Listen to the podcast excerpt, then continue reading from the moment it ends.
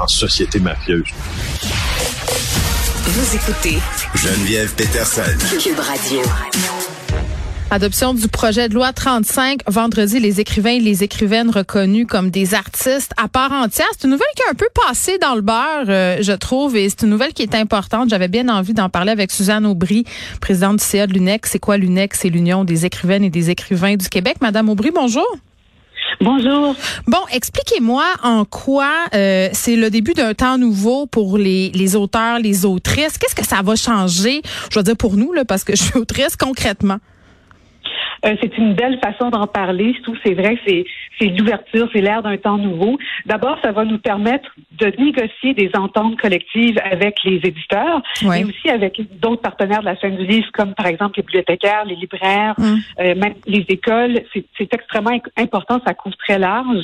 Et, et ces ententes collectives-là vont nous permettre de négocier des conditions minimales euh, de travail pour Ouais. Parce- les écrivains et les écrivaines. Parce que expl- expliquez-moi un peu là, parce que pour les gens qui sont pas familiers avec le milieu littéraire, c'est quand même Oui, assez compliqué. Tu sais, et Madame Aubry, en ce moment, c'est quoi la situation? C'est que tout le monde un peu s'organise comme il peut. C'est-à-dire que s'il y a une activité en bibliothèque, euh, bon, euh, on négociera. euh, ce sera quoi les modalités? C'est qu'il y a rien qui est uniformisé, puis qu'il y a des gens finalement qui se retrouvent à occuper et à animer des activités dans des grilles tarifaires qui sont parfois très différentes les unes des autres. C'est ça?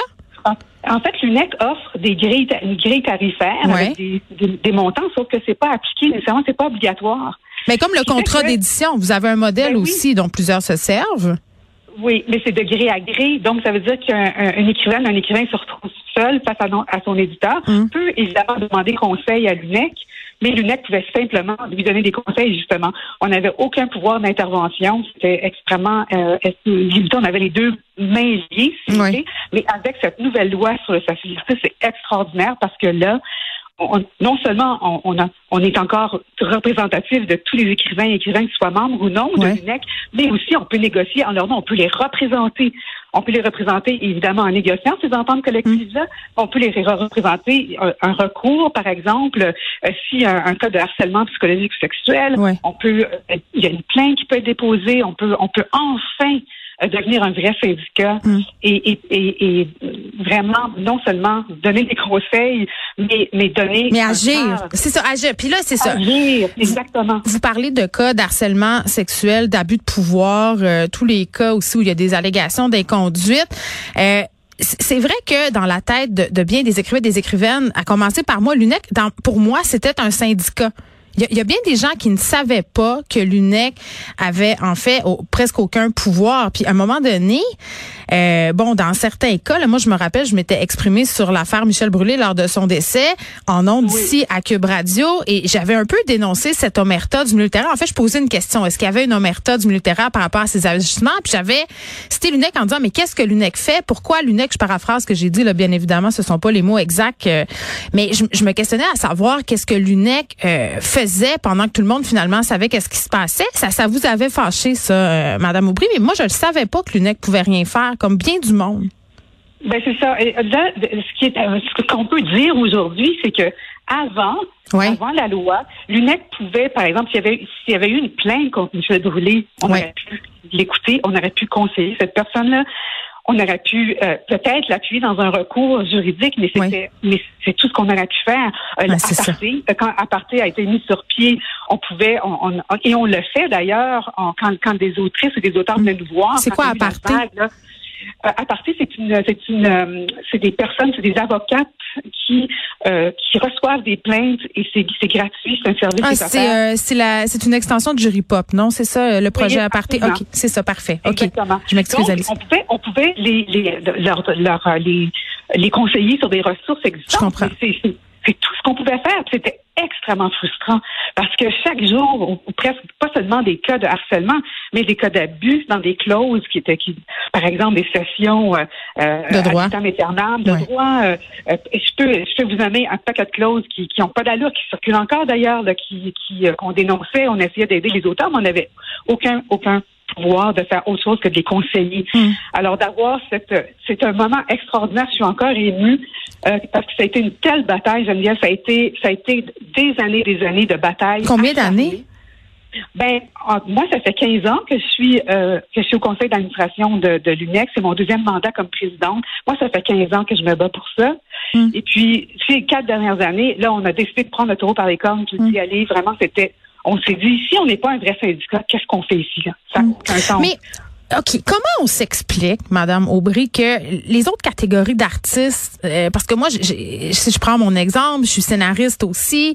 Tu sais, il y a la Sartec euh, pour les, les, les, acteurs et les animateurs. Il y a l'UDA. Comment on explique que pendant des années au Québec, les écrivains et les écrivaines n'étaient pas considérés au plan de la loi comme des artistes à part entière? Comment vous l'expliquez? Ben, c'est une bonne question, mais c'est historique. Je pense qu'il y a eu un mauvais aiguillage au point de départ en créant une deuxième loi sur le statut de l'artiste. C'est ça qui n'avait pas de bon sens. Mm. On aurait dû avoir une seule loi sur le statut de l'artiste, puis avoir les écrivains, les écrivains considérés comme des artistes à part entière, comme vous dites si bien. C'est ça qui aurait dû arriver. C'est pas ce qui s'est passé. Et au moment où on a été emprisonnés, je n'ai pas peur de dire ce mot-là, dans cette deuxième loi qui était absolument inefficace, euh, on, a essayé autant comme autant de euh, de se battre, d'essayer de convaincre les gouvernements mm-hmm. successifs d'intervenir, de, de, réviser les lois. C'est seulement assez récemment euh, je dirais en fait depuis qu'il y a eu cette vague euh, de moi de moi aussi littéraire là, ouais. euh, on, ça a été non, ça, ça nous a permis d'aller d'aller dire au gouvernement, écoutez, ça peut plus mm. continuer comme Puis Nathalie Roy, la ministre de la Culture, s'est montrée ouverte à, vos doléances.